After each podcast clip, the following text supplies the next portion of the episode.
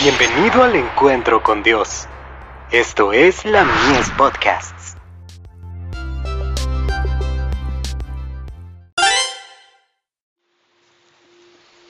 Recibiréis poder. La mejor publicidad para la verdad, el amor. En esto conocerán todos que sois mis discípulos.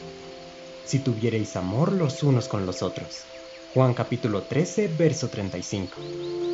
Muchos podrán llegar a ser colaboradores con Dios en el ministerio de presentar a otros la gran obra de la redención. El Señor permite que cada participante tenga su propia esfera de acción, pero debe tener su palabra como guía de la vida.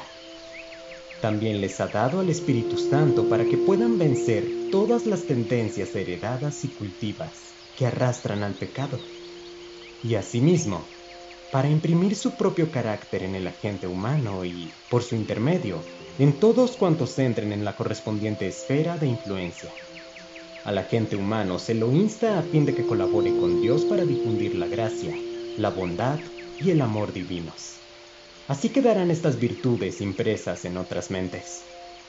Cada creyente debe llegar a ser un instrumento mediante el cual el Espíritu Santo pueda obrar Podrán lograr este objetivo únicamente los que rinden todas sus habilidades al control del Espíritu. En ocasión del Pentecostés, Dios dio su Espíritu y éste, al obrar en corazones receptivos, pudo impresionar a todas las personas con las cuales los creyentes entraron en contacto. Por nuestra relación de amistad y familiaridad con los seres humanos es como podemos ejercer una influencia elevadora. Los que están unidos en una esperanza y una fe común en Cristo Jesús pueden llegar a ser una bendición el uno para el otro. Jesús dice, que os améis unos a otros como yo os he amado. Juan capítulo 13, verso 34. El amor no es un simple impulso, una emoción transitoria que depende de las circunstancias. Es un principio vivo, un poder permanente. El creyente es alimentado por las corrientes vitalizadoras del amor puro que fluye del corazón de Cristo como un manantial que nunca se agota. Oh, cuánto se aceleran las pulsaciones del corazón, se ennoblecen las motivaciones y se profundizan los afectos como resultado de esta comunión. Educados y disciplinados por el Espíritu Santo, los hijos de Dios se aman el uno al otro en forma verdadera, sincera, sin afectación y sin incertidumbre ni hipocresía.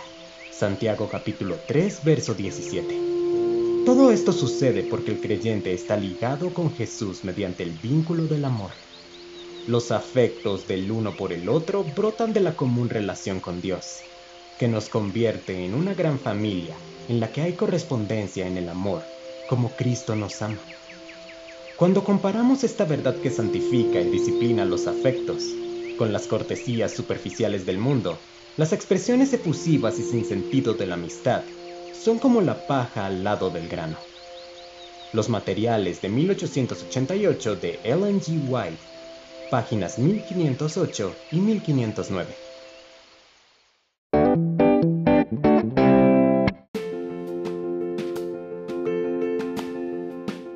Visítanos en www.ministeriolamies.org para más contenido. Dios te bendiga.